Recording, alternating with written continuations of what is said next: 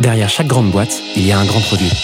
Derrière chaque grand produit, il y a des gens talentueux, passionnés et ambitieux. Oh, that's music to my ears. On les appelle Product Manager, CPO ou Product Leader. Oh, yes, yes. Quel que soit leur titre, ils ont tous la même mission. Devenir la clé de voûte de leur entreprise à la croisée du design, du business et de la tech pour créer les futurs produits indispensables de demain. Well, that's excellent. Clé de voûte, c'est le podcast des products pour les products. Chaque semaine, je te fais passer un moment aux côtés des meilleurs leaders du produit français. Avec une mission, te livrer tous leurs secrets, méthodes et apprentissages pour devenir toi aussi la clé de voûte de ton entreprise. You know what? I like that idea. Ce podcast est rendu possible par Stellar, un accompagnement que j'ai lancé pour aider les products qui veulent propulser leur carrière. Oh, what's gonna happen to me? Que tu réfléchisses à ta prochaine aventure ou que tu veuilles décupler ta progression, notre équipe et nos mentors sont à tes côtés et t'accompagnent à travers des programmes sur mesure. No. Viens les découvrir sur wearestellar.io ou via le lien en description de l'épisode. Je m'appelle Timothée Frein et bienvenue dans Clé de voûte. Aujourd'hui, j'ai le plaisir d'accueillir Amélie Pététin sur Clé de voûte. Amélie fait ses premiers pas dans le produit chez Weekendesk en 2015. Souhaitant approfondir ses connaissances techniques, elle apprend à coder au wagon et rejoint l'équipe produit de Mythic. En 2019, elle a l'opportunité de devenir la première product manager de Georges Pointec, devenue Indie. Dans cet épisode, on revient sur son arrivée en tant que première PM. Elle nous détaille comment elle a lancé un produit et son équipe de A à Z avant de nous expliquer concrètement comment elle fait pour coacher les product managers de son équipe. Je te laisse quelques secondes pour te préparer et je te souhaite une bonne écoute. Salut Amélie, comment ça va? Salut Timothée, très bien, merci. Et toi? Ça va, super. Écoute, merci beaucoup. Alors, petite info pour tous les gens qui nous écoutent, Amélie est la première PM à venir à Paris exprès pour enregistrer le podcast. Elle est basée à Lyon. Elle vient exprès, je suis trop content de te, te voir. Et en plus, enfin là, il flotte. euh, vraiment, c'est l'horreur. Donc, euh, elle a bravé le- la pluie et le froid pour venir. Merci beaucoup. Avec plaisir, c'est vrai qu'il fait un temps de chien, on va pas se mentir. C'est horrible. À Lyon, il faisait un grand soleil, mais je suis quand même hyper contente d'être là. Trop bien. Amélie, toi, tu es VP Product dans une boîte qui s'appelle Indie. Mhm. Tu vas euh, nous parler un petit peu de tout ça, mais euh, moi, ce qui m'intéresse, bien sûr, c'est, comme à chaque fois, comment tu dans le produit Qu'est-ce qui fait que euh, tu t'intéresses à ce métier et, euh, voilà, C'est quoi ta, ta première expérience Et ben, en fait, moi, je commence ma carrière donc en, en 2013 après mon diplôme chez KPMG, un des Big Four spécialisés dans, dans l'audit comptable et euh, le conseil. Et rapidement, j'ai besoin de, quelque chose de plus concret. Euh, et là, je décide de changer complètement et de travailler dans le tourisme dans une boîte qui s'appelle Weekend Desk. C'est une agence de voyage en ligne. Tu passes de la compta au tourisme. Ouais, c'est ça. Besoin vraiment de quelque chose de beaucoup plus chill. pas à la défense, et voilà. Donc, ch- changer un peu de- d'environnement et puis avoir. euh, J'ai cette envie d'être utile et puis d'avoir l'impact concret de mon, travail euh, au quotidien, un petit peu plus que ce que j'avais du coup chez KPMG, voire beaucoup plus. Et, euh, et donc, je choisis de bifurquer dans le tourisme par le biais de de mes compétences analytiques, on va dire, parce que chez KPMG, c'est des trucs qu'on développe pas mal, avec mon parcours euh, prépa, école de commerce aussi. Euh, et je trouve un poste de chargé de, market, projet de marketing chez Weekendesk. Et puis, il se trouve que euh, dans cette boîte-là, il y avait des projets de, de pouvoir bah, diffuser nos offres via des comparateurs en ligne, et donc des projets hyper techniques avec développement d'API.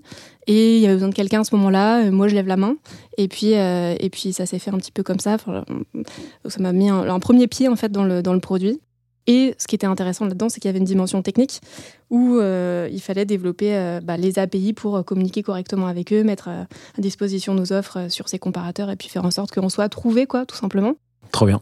Là, tu n'étais pas du tout product à nouveau. Hein. C'était pas ton intitulé de poste. En fait, tu as découvert un peu le produit comme ça. Ouais. Parce que tu commençais à interagir avec les devs. Tu voyais aussi l'équipe produit bosser, j'imagine. Mhm. Tu voyais ce qu'ils faisaient à peu près, quoi.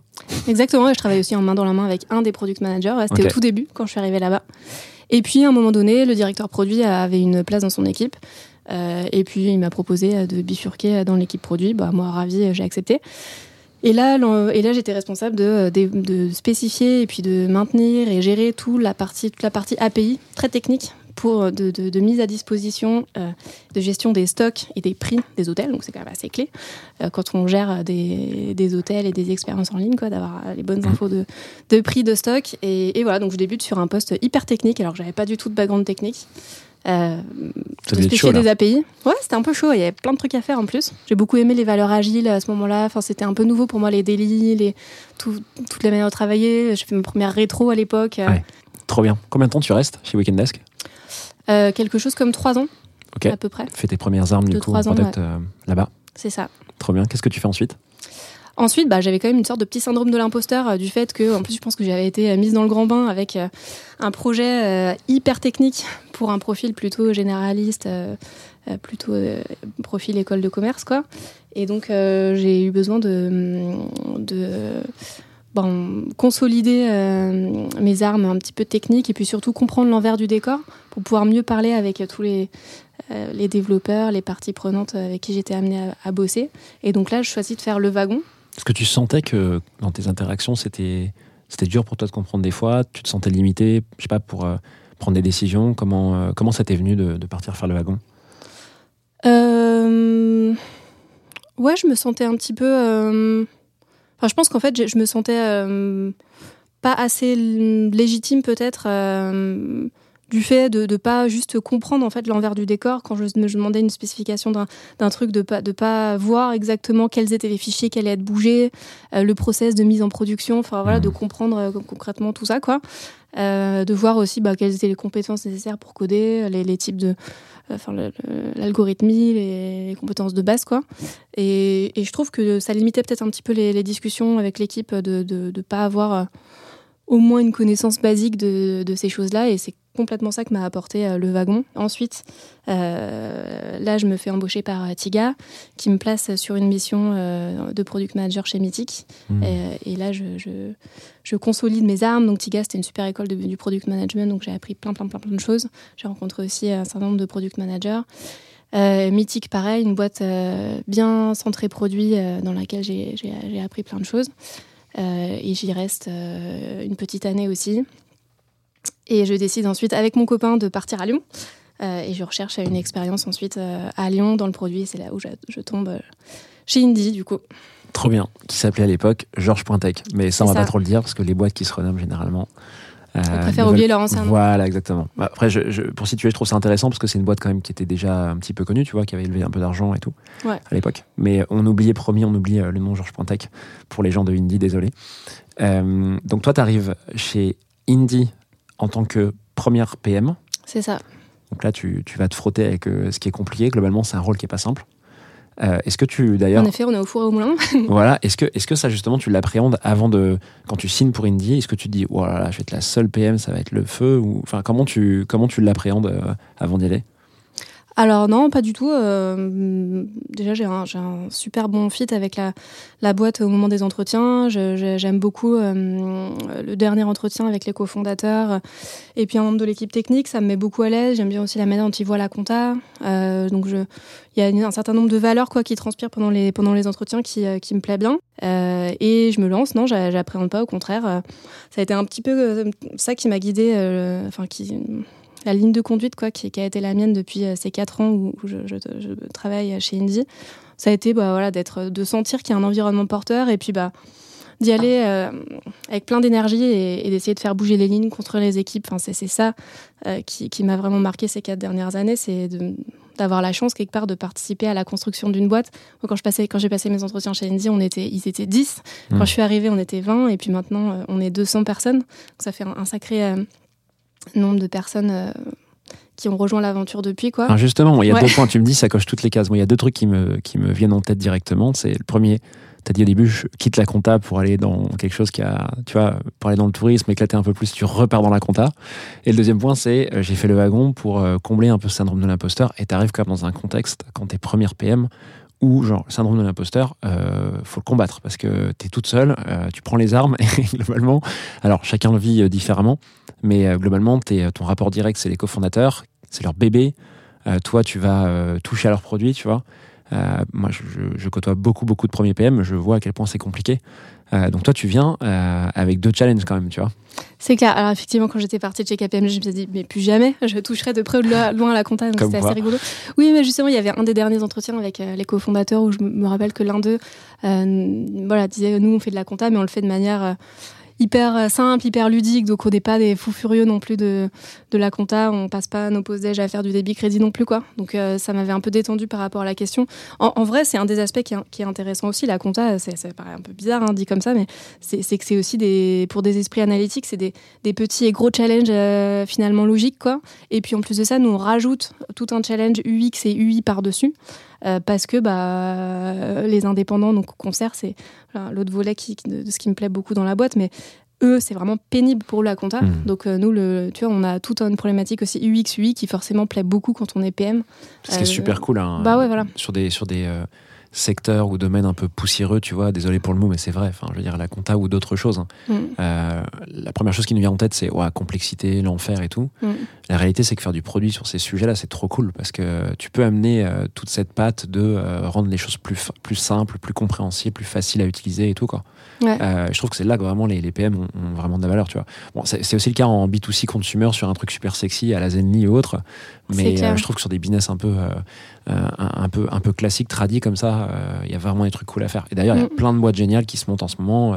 plein d'autres choses sur la compta ou sur la finance qui sont top euh, en ce moment qui se montent et où il fait super bon vivre pour faire du produit quoi. Mm, ça fourmille d'idées en effet, et il y a Mm. plein de plein d'entreprises qui, euh, qui, qui travaillent sur ce créneau-là complètement et, et tu, tu te balades sur le site d'Indy, t'as pas du tout l'impression que c'est un site qui fait de Ouais. la compta. euh, J'ai regardé tout à l'heure. voilà, c'est, c'est- voilà, ça dépoussière un petit peu le secteur en tout cas quoi. Trop bien. Et puis, euh, et puis derrière, c'est des gens. euh, C'est un, c'est un, un segment de marché hyper euh, parlant en fait. Euh, voilà, on parlait au tout début de KPMG que c'était peut-être un petit peu euh, vertigineux parce qu'on n'a pas, on voit, c'est plus difficile de voir l'impact direct de son travail quoi, parce que c'est, bah, c'est quand même assez, il y a beaucoup d'intermédiation et tout entre ce qu'on fait et puis le résultat final. Je pense c'est, c'est quand même compliqué. Là, quand tu bosses chez Indie, pour le coup, tes clients c'est les indépendants, donc des gens qui ont des métiers très très très concrets quoi, des professionnels de la santé, un kiné, un médecin, c'est des consultants, des commerçants, des e-commerçants, des, des artisans, voilà, enfin des, des gens qui ont des métiers hyper concrets et ça fait vraiment plaisir de, de pouvoir les aider à faire leur boulot. Eh, Parlons-en rapidement. Ouais. Tu as parlé de cible, tu as dit, euh, as parlé de secteur. On sait que c'est de la compta indie. Ouais. Euh, donc voilà, on a la cible, le secteur. On a parlé d'amélioration d'expérience. Mm. Euh, comment tu le pitches Indy? C'est quoi euh, en 30 secondes euh, pour que tout le monde comprenne ce que Ah, il c'est? faut même moins que 30 secondes. Nous, ce qu'on fait, c'est qu'on aide les indépendants à faire leur compta. Euh, voilà, c'est vraiment ça qu'on fait. C'est tout. C'est tout. Donc un indépendant, c'est une personne qui travaille à son compte. Donc euh, sur le marché, en fait, euh, on ne sait pas forcément. Parfois, on, on pense entreprise, on imagine des grandes structures avec plein d'employés et tout. Sur le marché, il y a euh, 10 millions d'entreprises. Enfin, le, quoi, le marché est français. Et là-dedans, on a 90% qui sont euh, sans salariés. Et nous, c'est ces personnes-là qui sont euh, nos cibles, enfin, en tout cas, les personnes qu'on veut aider. Il y a 9 millions de boîtes sans salariés? Ouais, c'est ça. Putain, C'est 9 énorme. 000 10 millions actifs, établissements recensés à l'INSEE euh, par ce qu'on appelle un petit sirène, quoi. Tu comptes les SCI, euh, les, les holdings, etc. dans les Je boîtes les sans salariés SCI, ouais. ouais, effectivement. Ouais, Qui peuvent peu être du coup euh, vos clients, j'imagine? Ouais, qui sont aussi là depuis, depuis peu nos clients. Bah, maintenant qu'on on connaît un peu mieux Indy, j'aimerais bien que tu racontes un petit peu, euh, peut-être, euh, tu vois, le gros, le gros projet, enfin un peu les, les gros challenges que tu as eu. euh, en résumé, bien sûr, toi, tu arrives première PM. Ce que tu me dis, Mm. c'est quand tu arrives, vous êtes 20 personnes. Ouais. Donc, tu es seul au produit. Tu es avec euh, combien de devs à l'époque? Tu te Il y en a 7 ou 8. 7, 8 quelque Déjà chose une belle ça, armée de devs pour euh, délivrer, Mm. c'est costaud. En fait, il y Euh. avait déjà un produit qui était lancé, produit historique euh, des professions libérales. Mais euh, là, le principal euh, challenge qu'on me donne à l'époque, c'est bon, bah, Amélie, euh, nous, on, est, on a un produit pour euh, le segment historique des, des- des professionnels de la santé majoritairement. Toi, euh, bah, voilà, tu vas nous ouvrir une nouvelle ligne de revenus. Et voilà, globalement, c'était à, à peu près ça le, Waouh, la mission. ça c'est dur. Donc euh, c'était, euh, bah, tu pars un peu dans la jungle euh, à l'aventure, on te dit bah, il faut aller à peu près par là.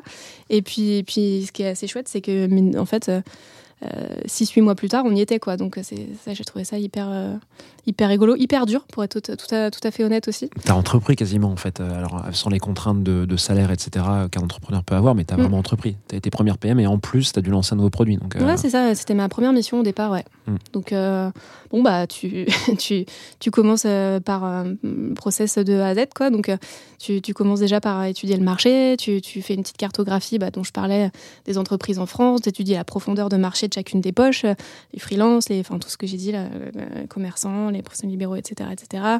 Donc tu étudies un petit peu leur euh, leurs besoins, leur manière de fonctionner, leur euh, euh, régime fiscal, leurs obligations. Enfin, en fait, tu fais du, du vrai, pro- enfin comme, comme ce que tu apprends en méthode au produit, de, euh, d'étudier les besoins des différentes poches, leur, profondeur de marché et tout, et puis ensuite t'en déduis euh, la meilleure poche euh, suivante à attaquer.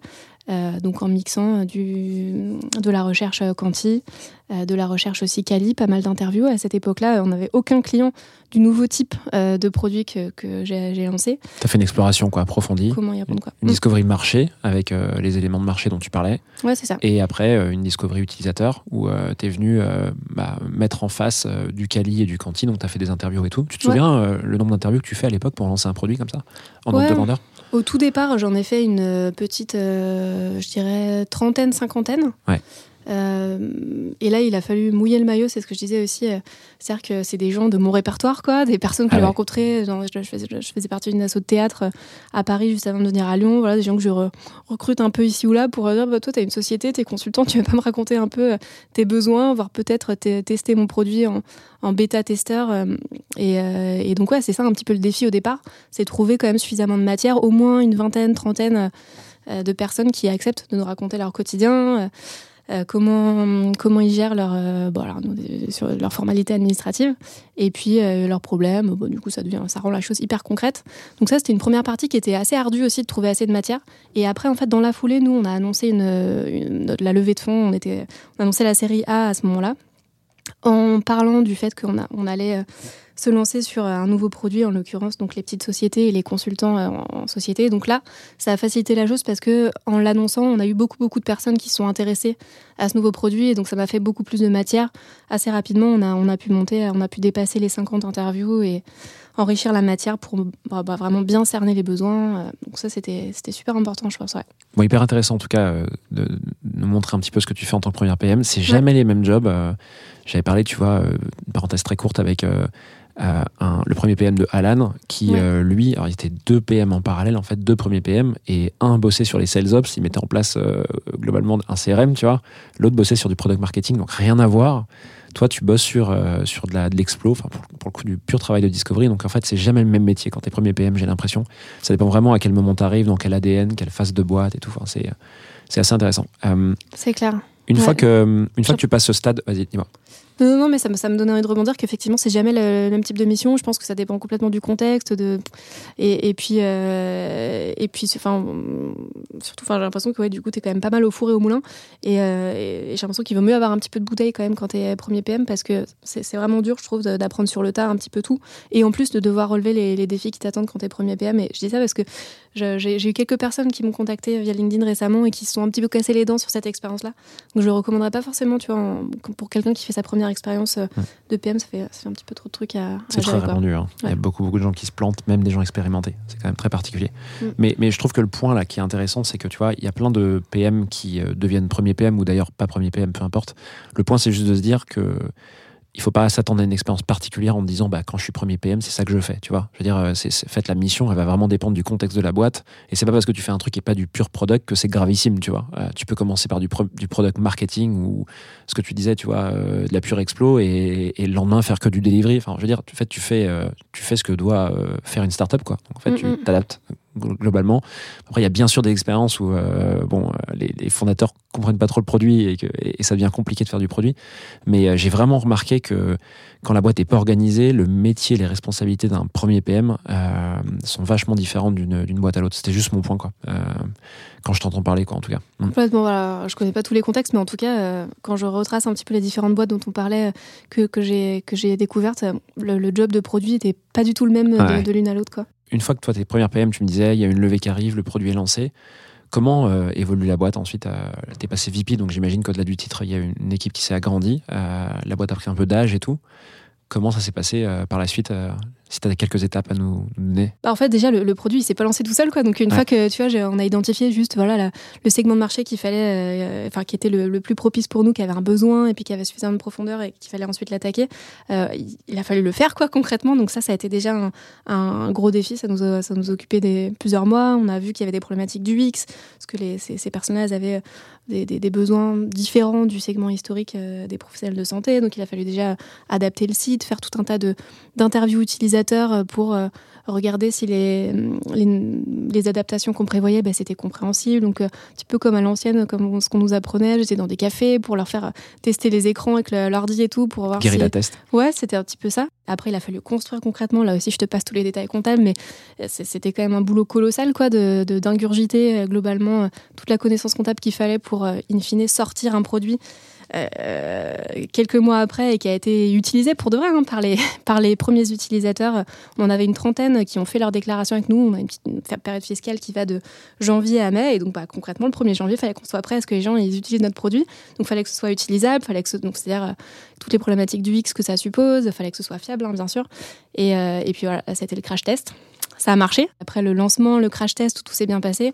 On s'est dit, bon, voilà, on a des utilisateurs qui sont euh, ben, convaincus par la proposition de valeur, qui l'utilisent, ça s'est bien passé, euh, ils sont satisfaits. Il y a un autre product manager qui est arrivé aussi à ce moment-là, qui m'a épaulé. Enfin, on a travaillé en, binôme et pour itérer encore euh, toujours plus sur ce produit-là, pour in fine arriver à une proposition de valeur qui soit vraiment aux petits oignons pour les consultants en petite société, avec comment dire un périmètre fonctionnel complet pour répondre à leurs besoins. Aujourd'hui, on, on, leur permet de gérer tout leur quotidien, la facturation, les entrées-sorties, et puis ben, du coup tout le volet fiscal euh, assez facilement, du coup en quelques clics, avec des petites activités assez rigolotes que les commerciaux appellent la recette de cuisine pour voilà, des petites choses euh, assez ludiques à faire pour in fine produire sa déclaration qui est télétransmise euh, au fisc. Et donc voilà, donc du coup on travaille en binôme avec cette personne-là pour euh, bah, fine-tuner ce produit et puis surtout qu'il satisfasse euh, hyper bien les utilisateurs pour qu'on arrive à un, NPS de 70 euh, qui soit euh, tu vois, au niveau bien. de ce qu'on faisait. Donc voilà, il y a quand même tout ça euh, déjà qui s'est fait où moi j'étais encore à fond la tête dans le guidon. Et, et, peu- et en parallèle, la boîte se structure pour en venir à ta question. Et ouais, effectivement, après, c'est une, une autre phase de l'entreprise qui, euh, qui, qui démarre un petit peu en parallèle. Quoi. Trop bien. Et là, vous êtes combien? Là, on est 12 personnes dans l'équipe. Ça, Euh, c'est PM, Product Design? c'est ça. Ouais. Et Product Ops aussi. On a un Product Vous Ops. avez monté une fonction Ops euh, au sein de l'équipe produit. Trop bien. C'était quoi, le, pour finir sur cette partie, le, plus gros challenge depuis que tu es arrivé chez Indie Est-ce que tu arrives à te souvenir un peu, peut-être le souvenir où tu en as. C'était pas facile et tu sens qu'il y, a eu, euh, y a eu des trucs à surmonter que tu as, as surmonté apparemment? Euh, ben, pendant le lancement de ce produit-là, franchement, c'était vraiment euh, quand même assez ardu euh, d'arriver en temps et en heure avec un MVP qui tienne la route, donc euh, en construisant pas trop, mais pas non plus trop peu. Euh, et donc à ce moment-là, de, de tenir la barre, euh, de, de motiver toute l'équipe euh, et en, motivant tout le monde euh, sur le fait que si on, allait, y arriver, que ça allait être fiable et tout. Ça, c'était quand même un, sacré gros défi. Il y avait quand même un rythme de travail assez soutenu aussi à l'époque. Euh, donc ça, ça a été quand même assez ardu, mais, mais ça c'est quand même plutôt bien, bien fait. On avait une solution de repli au cas où on réussirait pas à servir les, premiers utilisateurs, donc ça permettait de dédramatiser aussi. Après, bon, on était une équipe qui aimait bien les challenges, donc on- pour nous, c'était pas trop une option de pas réussir. Alors, je trouve que le 0 to 1, comme on dit, c'est un sacré truc quand même. euh, mm. On l'entend bien quand, quand je vois qu'aujourd'hui tu manages euh, plusieurs personnes maintenant dans une équipe produit qui commence à être euh, significative. Mm. Les équipes produits sont pas immenses en France, mais quand tu as une dizaine de personnes, ça commence à causer un peu. Euh, si tu dis que le gros challenge ça a été ça, on, on sent bien que c'est c'est pas simple Mm. clairement. Et, et peut-être, bah, désolé, je, viens de le dire pour finir, mais il y a une autre question qui me vient. Euh, Est-ce que tu aurais peut-être un conseil à donner à d'autres personnes qui viennent d'arriver premier PM ou qui voudraient l'être euh, sur euh, toi Est-ce que tu as réussi à prendre le recul sur euh, euh, comment faire pour finalement que ça se passe pas trop mal euh, en tant que premier PM Ben ouais, comme je disais, je pense qu'un des premiers conseils, c'est d'a- d'avoir un, petit peu de- d'expérience, idéalement, quoi, quand même, avant. Euh, et puis ensuite, de, bah, de gérer son rythme naturel. Donc je pense qu'il y a des trucs à faire, hein, ça c'est sûr, quand tu es premier dans la boîte. Mais euh, il faut quand même euh, bien gérer son rythme naturel. Et puis, euh, bah, si on doit donner un coup de collier à un moment, c'est OK. Mais ensuite, il faut quand même euh, se ressourcer. Donc, euh, faut pas se cramer, quoi. c'est un petit peu ça, il faut se préserver, faut se préserver, ouais. hyper important. Mm. Trop Ce cool. serait quand même dommage de se, de se, comment dire, se cramer pour euh, quand même euh, ce qui reste un, un boulot, quoi. Donc, faut, faut faire attention quand même. Mm. Complètement. Bah, écoute, merci beaucoup Amélie pour euh, nous avoir livré tout ça, super intéressant. Je te propose qu'on passe à la deuxième partie de l'épisode. Est-ce que tu es prête? Je suis prête.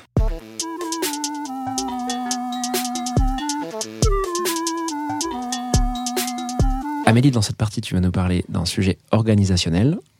C'est quoi concrètement euh, ce qu'on va euh, creuser tous les deux dans cette partie? Yes, et ben, je me mettais à la place des premiers euh, product managers euh, qui sont confrontés à cette question, euh, qui est de bah, comment est-ce que tu montes ton équipe produit de A à Z? Donc, je proposais de s'intéresser à cette question. Et, puis, et puis de l'aborder de la manière dont moi, je l'ai abordé, euh, quand, comme le CEO m'a confié les rênes du produit. Et en l'occurrence, à l'époque, j'avais re- repris euh, les bases du produit en relisant euh, Inspired euh, de Marty Kagan, et où il y a du coup, par chance, une petite partie sur le rôle de Head of Product, où il te détaille du coup bah, quelles sont en gros les quatre choses sur le- lesquelles le, Head of Product doit être béton. Et donc ces quatre choses, c'est ben, avoir une strate béton, avoir une équipe, c'est-à-dire des personnes béton, une équipe talentueuse, harmonieuse, être béton bien sûr sur l'exécution, et puis avoir une culture produit qui soit au top aussi. On va nommer cette partie béton. ok, super intéressant. Ce que je ferai, c'est que si je la retrouve, je mettrai le numéro de page de la partie en question euh, de ce bouquin euh, dans les ressources de l'épisode. Donc, ouais, pour, euh, pour donner un peu de précision, pour les gens qui arrivent sur cette partie, Amélie euh, arrive, toi, tu arrives en, en tant que première PM chez Indie. Quelle année exactement? En 2019. 2019 et trois ans, quasiment quatre ans plus tard, vous êtes euh, 13 dans l'équipe produit, donc product design, ops et product management. Mhm. Ce qui fait que bah, tu as une super expérience pour nous raconter comment ça se passe euh, de première PM ouais, avec à, plaisir, ouais. voilà. Donc tu te bases, tu te dis que, en tout cas, l'inspiration, tu la trouves euh, dans ce, ce fameux livre que tout le monde quasiment connaît, je pense, qui Mm. s'appelle Inspired, Ouais. Euh, avec les parties que tu viens d'énoncer. Mhm. Euh, bah écoute, chaud que tu me dises un petit peu, c'est quoi la, la première, la première partie et comment tu l'adresses dans ta boîte? Ouais, complètement. Bah, c'est comme ça que je structure ma to-do d'ailleurs. Tu as une partie strat, une partie exécution, culture et puis orga. Euh, donc la partie strat, comment, comment on l'aborde? Bah, Déjà, quand même, en, en- en expliquant vite fait pourquoi c'est important la strat. Donc euh, de savoir où on va, euh, ce qu'on fait, ce qu'on fait pas et pourquoi. Déjà, ça, ça place un peu le cadre. Euh, juste préciser que c'est hyper important parce que ça te permet d'aligner, de motiver les gens et finalement de pas lâcher l'affaire jusqu'à ce que tu atteignes l'impact de ce que tu as défini au début. Donc ça, c'est un peu pourquoi c'est important. Elle prend quelle forme la strat euh, quand tu la, quand tu la travailles? En fait, nous, la, la strat, c'est quelque part l'agrégation des différentes discoveries qu'on mène au fil de l'eau. Product manager, dans, son quotidien, il a généralement euh, un peu deux couloirs de nage dans, ce qu'il fait. Il a du delivery, mais il a aussi du coup des discoveries qui préparent le prochain cycle. Et nous, la strat, c'est une sorte de point d'étape où on va faire euh, euh, bah, point d'étape sur euh, les discoveries en cours euh, et puis ce qu'elles donnent, du coup, le potentiel des différents projets qui sont menés en discovery. Et c'est ça la strat, quoi. C'est ce travail de priorisation des projets qu'on a étudiés euh, au fil de l'eau. Euh, et voilà, donc c'est ça, c'est ça chez nous la strat. C'est une, une sorte de Tetris de mettre en haut les projets qui ont le plus d'impact. C'est un document, vous, vous documentez ça euh, et Ouais. vous le mettez à dispo dans la boîte et c'est revu tous les combien de temps? Ça Alors, ouais, on fonctionne généralement par des, par des périodes de 4 mois, en quadrimestre chez Indie. Donc on essaie de se caler avec les autres équipes pour fonctionner à peu près en même temps parce que ça permet aussi de s'aligner en récupérant aussi les besoins des autres équipes et de, voilà, de fonctionner ensemble. Euh, donc euh, généralement on a des, euh, des, des, des, des périodes de, de, de, discoveries pardon, au fil de l'eau et qui viennent à être cristallisées un mois ou deux avant l'enchaînement du prochain quadrimestre. Euh, bon, généralement, c'est quand même un peu plus flexible que ce que je le décris, mais euh, voilà, en tout cas, c'est ça l'horizon de temps. Quoi. Hyper intéressant. Donc ça, c'est, euh, comme tu le disais, euh, un document qui, qui te permet, qui t'a permis ensuite, euh, lors de, j'imagine, du recrutement de, de, nouveaux product managers, de, de les embarquer, de les aligner, de, de, de, leur faire comprendre un peu où, là où vous allez, j'imagine? Alors, ça sert à ça. Ça, c'est presque plutôt la vision, en fait, qui sert, je trouve, à ouais. embarquer les, les, nouveaux. Là, ce dont je parle, ça sert plutôt, en fait, à embarquer les équipes en interne et puis sur, surtout de ne pas se perdre. Euh, soi-même quoi quand tu mènes un projet euh, je pense que c'est quand même un des trucs qui fait notre succès c'est qu'on on lâche pas l'affaire jusqu'à l'impact quoi et c'est ça que j'appelle la strat c'est avoir une idée claire du pourquoi. Donc en fait je fais, je fais presque un amalgame moi quand je parle de, entre la strat et la discovery parce que comme je disais la, la strat ça découle hyper naturellement des discoveries. Donc euh, donc en fait pour nous c'est surtout un process quoi une manière de fonctionner qu'on a qu'on a formalisé où bah tu, quand tu analyses un projet tu es hyper clair quoi sur les, les, les, choses que tu dois mener pour ensuite faire ta reco sur ce projet en question et qui bah, lui, sera le petit ruisseau qui alimentera la grande rivière de la Strate quoi. Euh, donc euh, ouais, pour, pour okay. info, Discovery chez nous ça commence par un objectif ultra clair. On se repose cinq fois la, la question du pourquoi. Euh, ensuite tu, tu, prends des données terrain pour euh, bien t'imprégner de du concret ta problématique. On commence toujours par des, un volet qualitatif avec des utilisateurs pour vraiment comprendre dans le fond. On enchaîne avec un aspect quali. Euh, et ensuite, on, débouche sur une puissante phase quoi, de synthèse qui nous permet de faire nos, euh, nos recos sur le projet euh, en question.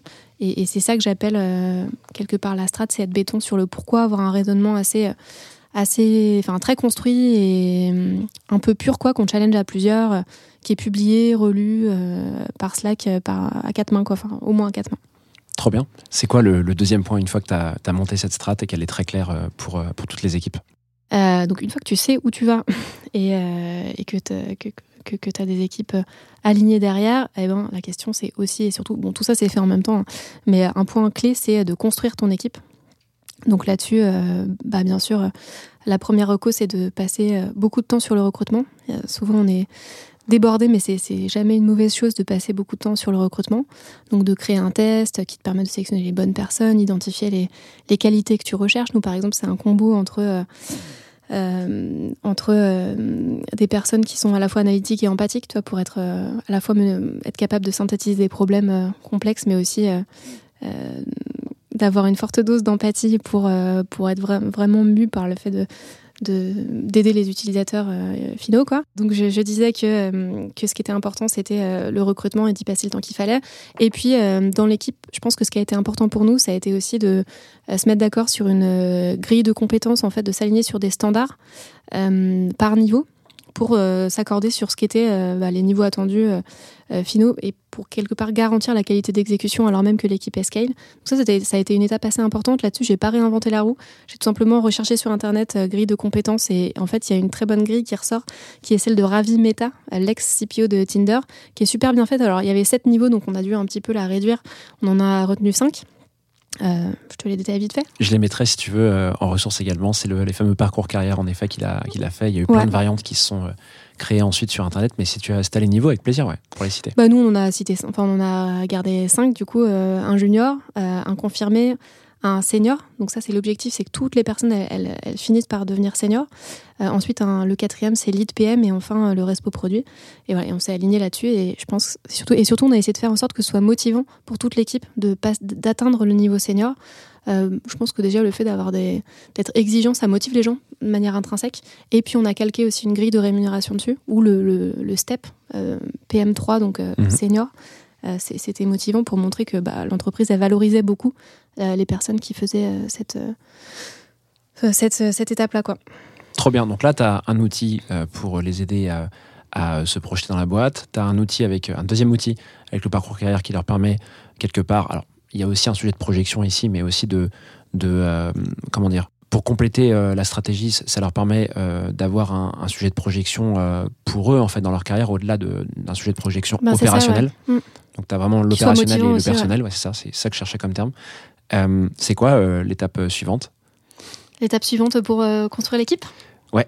Bah là, on a beaucoup parlé euh, quelque part de tout ce qu'il faut pour construire une équipe talentueuse. Donc, j'allais sélectionner et puis ensuite les motiver à, à se donner euh, un peu plus, toujours plus. Euh, mais je pense que l'autre aspect hyper important, c'est d'avoir une équipe harmonieuse. Donc, on n'a pas lésiné là-dessus sur les, le temps passé en one-to-one pour comprendre les envies de chacun, tu vois, leurs aspirations. Euh, les rituels d'équipe aussi. On a monté un point produit toutes les semaines où tu partages tes, tes sujets, on upvote euh, les sujets qui nous intéressent le plus. Ça fait une sorte de petit déj un peu convivial. Ça, c'est la vie de Euh, l'équipe, si je comprends Ouais, bien. voilà, c'est ça. Hyper intéressant. C'est vrai qu'on voit bien que je vois bien un peu les angles euh, qui sont euh, attaqués en fait. Je sais pas si tu le vois comme ça, mais c'est vraiment, euh, je, je le- je le devine un peu en live quand je t'écoute en vrai. Tu as vraiment le sujet euh, comment on fait pour que tu sois bien opérationnellement dans ton quotidien et dans la technique. Tu as comment on fait pour que tu sois bien dans le futur de la boîte avec euh, les parcours carrière. Comment on fait pour que tu sois bien dans le présent, dans la vie de la boîte, mais au présent avec tous Mhm. les rituels que vous mettez. Euh, ça a du sens, hein Ouais, ca- carrément, c'est ça. Ouais, ça a ça. du sens, ok. Ouais. Donc ça c'est ouais. Et t'as as des exemples de, de rituels. Tu t'as dit qu'il y avait des, des petites euh, reviews, c'est ça que vous faites. Euh, c'est quoi? C'est une espèce de, de, de, de système d'upvote pour euh, pour mettre en avant des initiatives que vous voulez porter? Comment Ouais, c'est ça. Ouais. C'est, euh, on a itéré là-dessus pour trouver le bon format et on a fini par retrouver un, un petit système. C'est le jeudi matin de 9 à 10. Comme ça, on, ça nous grignote pas non plus trop de temps. Euh, on a un thread dans Slack et qui pop et les gens euh, alimentent euh, de leur sujet de partage. Et, et ensuite, on peut voter. Donc, on essaie d'être euh, là-dessus euh, assez euh, transparent pour pas voter non plus pour tous les sujets et vraiment en avoir euh, au maximum, enfin aborder ce qui intéresse le plus de, de personnes. Et, euh, et voilà, ça nous fait une heure de discussion. C'est chronométré, c'est pas plus. Si c'est moins, c'est moins, il n'y a pas de problème. Et, et puis on a trouvé un, un nouveau truc aussi pour avoir toujours un animateur différent pour que ça, ça change aussi un petit peu. Voilà. C'est notre, notre rituel du, Votre rituel de, de vie de partage ouais. euh, Ok. produit. Ouais. Mm. Ok, donc une fois que tu as défini ça, est-ce qu'il y a un troisième point qui te vient en tête? Ouais, complètement, c'est euh, de faire en sorte que ton niveau d'exécution, euh, il se maintienne alors même que ton équipe, elle grossit. Euh, et ça, c'est quand même un sacré défi. Donc, on a parlé juste avant des, attendus par niveau. Donc, je pense que ça, c'est un, euh, des points hyper importants d'avoir euh, le plus possible de seniors parce qu'ils sont autonomes sur le delivery, la discovery. Donc, quelque part, ça t'assure euh, d'avoir euh, le, maximum de personnes euh, bah, qui te euh, fassent une exécution au top. Euh, et ensuite, nous, je pense que ce qui a été euh, important là-dessus pour euh, maintenir une, exécution au top, c'est de pas lésiner le travail de relecture. Euh, c'est autant de temps en fait investi sur les personnes, sur ton produit, que de faire des relectures. Moi, j'en fais, mais tout le monde en fait. En fait, euh, c'est, c'est, euh, tout se fait à l'écrit chez nous. Donc, euh, Ça, on l'avait pas abordé, je savais pas. ouais, c'est vrai. C'est vrai qu'on n'a pas parlé trop des, des valeurs de mais il y a beaucoup de transparence et donc du coup tout se fait à l'écrit Ok, par Slack. Donc typiquement, ce travail de relecture, c'est pas que moi, c'est toute l'équipe en fait qui se permet de relire un document pour qu'in fine il soit le, le- le plus fluide possible et qu'on ait identifié les différentes zones d'ombre. Euh, donc voilà, ça, ça fait partie du, du taf qui fait qu'on a réussi à euh, bah, maintenir le niveau d'exécution hyper haut alors même que l'équipe grossissait. Et un autre truc aussi qu'on a fait, c'est de créer des relais seniors en, en interne, donc des leads PM, qu'on a fait évoluer euh, en interne euh, parce qu'on trouvait que c'était... ouais, il y en avait des gens hyper doués en interne et puis en plus en termes de légitimité, d'historique, c'était... C'était, c'était, c'était mieux aussi comme ça et je trouve que ça donnait aussi, c'était motivant. c'est vraiment Ouais. sous-côté ça, le, le fait de faire évoluer des gens en interne vers le produit, je trouve. euh, c'est, c'est- là, tu parles de gens qui n'étaient pas dans le produit et qui viennent euh, avec toi euh, dans l'équipe produit, c'est ça? Alors non, je parle de personnes qui étaient PM du coup. euh, Qui étaient PM, ouais. À la base, ouais. Et, euh, et qui, qui étaient excellentes Qui- et qui ont ok. voulu, euh, qui ont voulu, euh, enfin, qui ont souhaité euh, accompagner l'équipe et prendre en charge euh, la responsabilité de coacher les plus juniors, quoi. Hyper intéressant. Top. Est-ce qu'il y avait un dernier point que tu voulais aborder? Ouais, le dernier point, bah, c'est pas, des- pas des moindres, c'est celui de la culture produit. On partait plutôt de, de loin parce qu'on avait déjà une équipe qui était assez user-centrique, mais ça a été quand même un, un certain euh, euh, taf que de la faire perdurer au fil du temps. Donc, euh, on en parlait tout à l'heure, mais on a recruté un Product Ops pour euh, bah, nous aider à euh, faire évoluer nos, nos manières de remonter les feedbacks utilisateurs, forcément avec plus de produits, euh, plus d'équipes, plus d'utilisateurs. Il a fallu un petit peu améliorer tout ça. On s'est équipé d'un outil qui s'appelle Harvester, euh, qui permet de d'agréger les retours utilisateurs, quoi. Et puis ensuite de les trier, de les prioriser, ça c'était hyper utile. Euh, on s'est créé une, un autre rituel dont on n'a pas parlé, qui s'appelle, enfin, on appelle ça nous les Harvester Fever du jeudi. Il faut être content. Pourquoi? Bah, c'est super cool d'aller dans une, une, une entreprise, euh, un, un rituel qui porte le nom, qui porte le nom de l'outil. euh, C'est trop bien. Ouais, voilà. Bah, et voilà. Tous- Tous les jeudis, euh, dans, dans nos agendas, on a ça de 17 à 18. euh, et ça nous permet de prendre le pouls euh, des remontées utilisateurs de la semaine. Euh, et puis, peut-être un dernier truc, c'est qu'on s'est formé aussi en continu. Donc, typiquement, là, dans l'année qui est passée, on s'est fait une formation avec Pierre Fournier, l'ex-CPO de Mano Mano. euh, qui nous permet bah, aussi de pratiquer quoi euh, le produit il y avait toute une, formation qui était assez sympa culture produit ça se vit quoi donc euh, voilà on a pas on a essayé de trouver des moyens aussi de se former en continu ouais. Trop bien. Tu peux nous faire une petite synthèse des, euh, des quelques points, là, des quelques étapes que tu as mises en, en place pour euh, justement créer et puis euh, passer Bah à l'échelle cette ça. équipe? Ouais. Bah voilà, je pense qu'il faut, faut être euh, carré sur les, les quatre volets qu'on a, qu'on a évoqués. Donc la strat, savoir où on va, pourquoi, et que ce soit vraiment grâce à un- que ce soit clair grâce à un raisonnement un peu béton. Aussi passer beaucoup de temps à trouver les bonnes personnes, les les retenir, les motiver à, à bien faire leur taf. Et euh, troisième point, c'est euh, celui de l'exécution. Donc euh, toujours la maintenir au top alors même que les problématiques elles grandissent. Et le quatrième point, c'est la culture produit, de garder bien le focus utilisateur alors même que là aussi tous les projets ils vont dans tous les sens. Trop intéressant. Merci beaucoup, Amélie, pour tout ça. Je te propose qu'on passe à la troisième partie de l'épisode. Très bien. Est-ce que tu es prête? Je suis prête. C'est parti pour cette troisième partie de l'épisode. J'espère que tu pas trop fatiguée, Amélie. Non, je suis euh, très... Non, bah si, visiblement, je suis un peu fatiguée.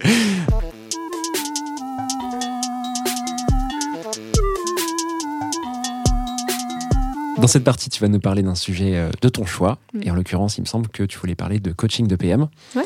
Euh, bah écoute, euh, ravi d'en parler. C'est un sujet que j'adore, Qu'est-ce que tu as en tête pour parler, pour creuser ensemble justement cette thématique? Et peut-être juste des petits trucs et astuces parce qu'en fait, il y a beaucoup de choses qui s'inventent pas et enfin, quoi, on peut apprendre sur le tas, mais on risque de faire des fautes de quart. Donc, euh, des petits trucs et astuces pour euh, quelque part favoriser la culture du feedback. Déjà, je pense que c'est le premier point. Et puis ensuite, euh, peut-être un deuxième truc et astuce sur le, hum, les niveaux de coaching par seniorité. Je suis chaud. Eh ben écoute, let's go. On part sur la première. Tu nous as parlé de quoi? Comment tu favorises la culture du feedback? Déjà, nous, en fait, on s'est dit en équipe qu'une équipe qui était bienveillante, c'était une équipe qui se faisait des feedbacks, qui disait ce qu'elle pensait. Et en fait, tu vois vraiment la différence. Je pense que euh, c'est hyper important pour avoir euh, une équipe, euh, enfin des échanges vifs et que ce soit pas mou, quoi. Tu vois, si les gens ils se taisent parce qu'ils ils en peuvent plus de ce que la personne a dit à côté et qui s'ennuient, bah c'est vraiment pas bon, quoi. Donc on essaie de favoriser ça, de, de, voilà, de, de- base, de se dire que faire un feedback à quelqu'un, c'est hyper bienveillant, que ce soit bien sûr positif ou négatif, quoi. Comment tu Euh, favorises ça au quotidien? C'est hyper dur en fait de suivre tout le monde et de, de pousser les gens entre guillemets à, à faire ce, tu vois, à faire des feedbacks en permanence? Euh, bah déjà de se, se le dire en équipe, je pense que ça a pas mal aidé quoi. Euh, après, soi-même aussi en tant que manager, je pense que c'est hyper important de d'en recevoir quoi parce que c'est pas si facile que ça. Tu sais, ça fait toujours le syndrome de la douche froide où tu, tu, te remets en question et tu dois mobiliser de l'énergie pour prendre en compte et te dire que si tu vas y arriver à faire différemment donc ça je pense que c'est un autre truc aussi de, de montrer que bah, soi-même on en prend quoi il n'y a pas de problème on, on y va et, on reste on reste confiant. Euh, voilà principalement. Et puis euh, euh, s'accorder sur les bonnes pratiques aussi de faire. Donc typiquement le but c'est de faire beaucoup de feedback pour que ce soit pas exceptionnel non plus pas un feedback par mois où on prend une liste et on note tout quoi. C'est plus au fil de l'eau. Et puis avoir des hum, enfin voilà du bon sens quoi. Donc c'est-à-dire mais parfois quand tu es pris dans un projet tu penses pas trop. Donc ça je le reprécise. Euh, typiquement les feedbacks positifs tu les fais en public il y a pas de problème. Les feedbacks un peu négatifs en vrai si ça peut blesser la personne vraiment vaut mieux le faire en privé. C'est- bête à dire mais c'est ça, ça arrive de se tromper.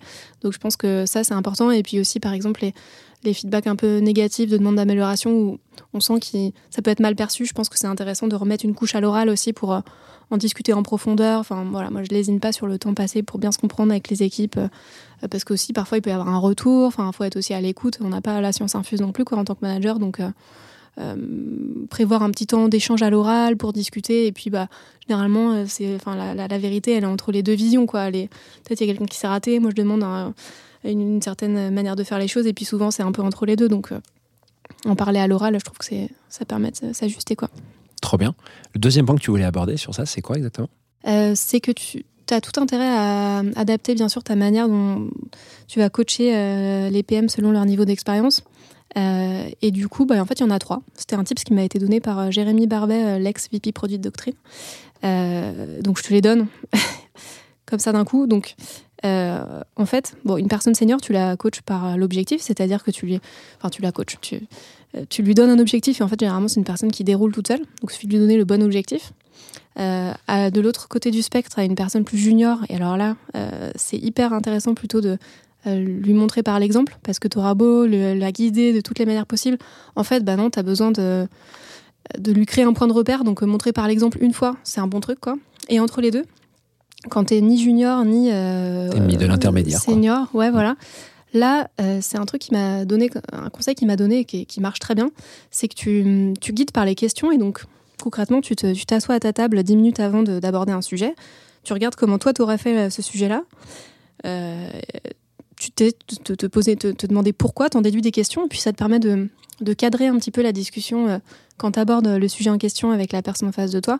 Voilà, au cas où il y a des zones d'ombre qu'il a oubliées, bah là tu te dis, euh, enfin t'as les questions euh, prêtes à être dégainées euh, pour l'aiguiller un petit peu s'il a oublié des, des aspects quoi. Trop intéressant. Et ça, c'est des principes que tu appliques tout le temps, toi, en tant que manager aujourd'hui. euh.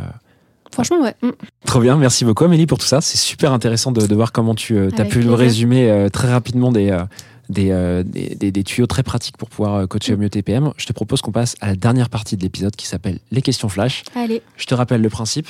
Je vais te poser quatre questions, très rapidement d'ailleurs, auxquelles il va falloir que tu, euh, tu me répondes justement le plus rapidement possible. Est-ce que tu es prête? Je suis prête. Qu'est-ce qui t'énerve le plus dans l'écosystème produit? Euh, alors peut-être que ce qui m'ennuie le plus, c'est euh, quand on théorise à outrance la méthode au produit.